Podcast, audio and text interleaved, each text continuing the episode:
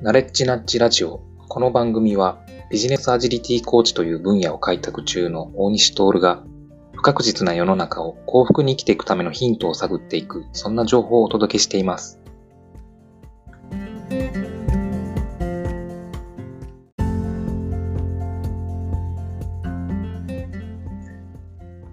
はい、えー、今日もよろしくお願いします。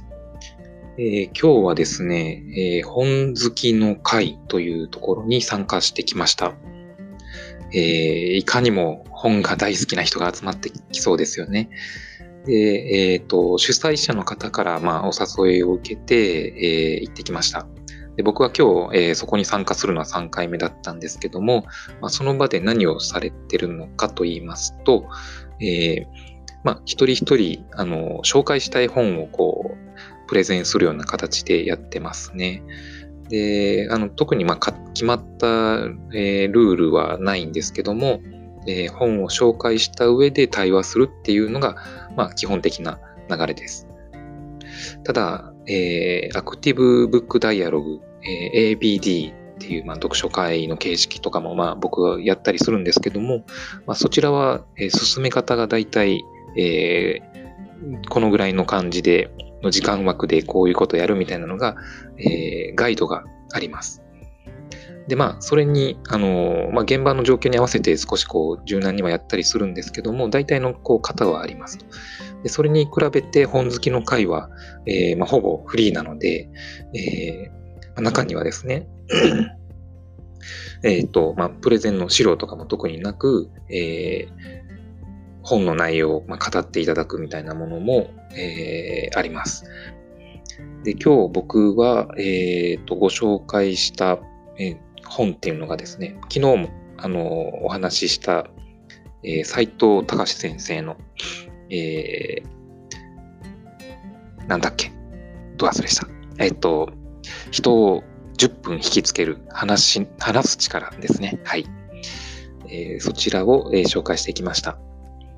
で、えっと、まあ、その中で、まあ、僕のこう話の癖みたいなところを、えー、少し、えー、プレゼンの中でも触れたんですけど、あの、どうやらこう丁寧に人に伝えようとするために話が長くなりがちみたいなところがありますという話をしたんですね。で、その話をした後にフィードバックでいただいた、えー、コメントがちょっとかなり刺さったんですけども、えーまあ、大西さんはサービス精神が旺盛なんじゃないですかと。なので、えー、丁寧に丁寧にこう、しっかり伝えようという気持ちで喋りすぎなりがちだと。なんじゃないでしょうかという話を聞いて、まあ、まさにそうかなと思いました。で、えー、まあ、その本好きの回、えっ、ー、と、あれ何、3時間ぐらいやってるんですかね。結構長いことやってるんですが、まあ、あっという間に終わりまして、えー、その後、えー、ちょっと軽く飲みに行きましょうということで、飲みに行った中で、えー、またちょっとそういった話も振り返ったりしたんですけども、うん、なんていうんですかね、言葉を、えー、磨く練習がいるのかなというふうに気づきました。えーまあ、サービス精神が旺盛なので、まあ、えー、言葉が増えがちだというところに対して、えー、言葉をもっとこう磨く、うん、磨くっていうのはあのお米を磨く感じですよね。あの脱菜でお酒を作るような、こう磨いて磨いてこう小さな粒になるぐらい磨いてピカピカにするみたいな、え、ー、と、そんな感じのイメージなんですけども、まあ、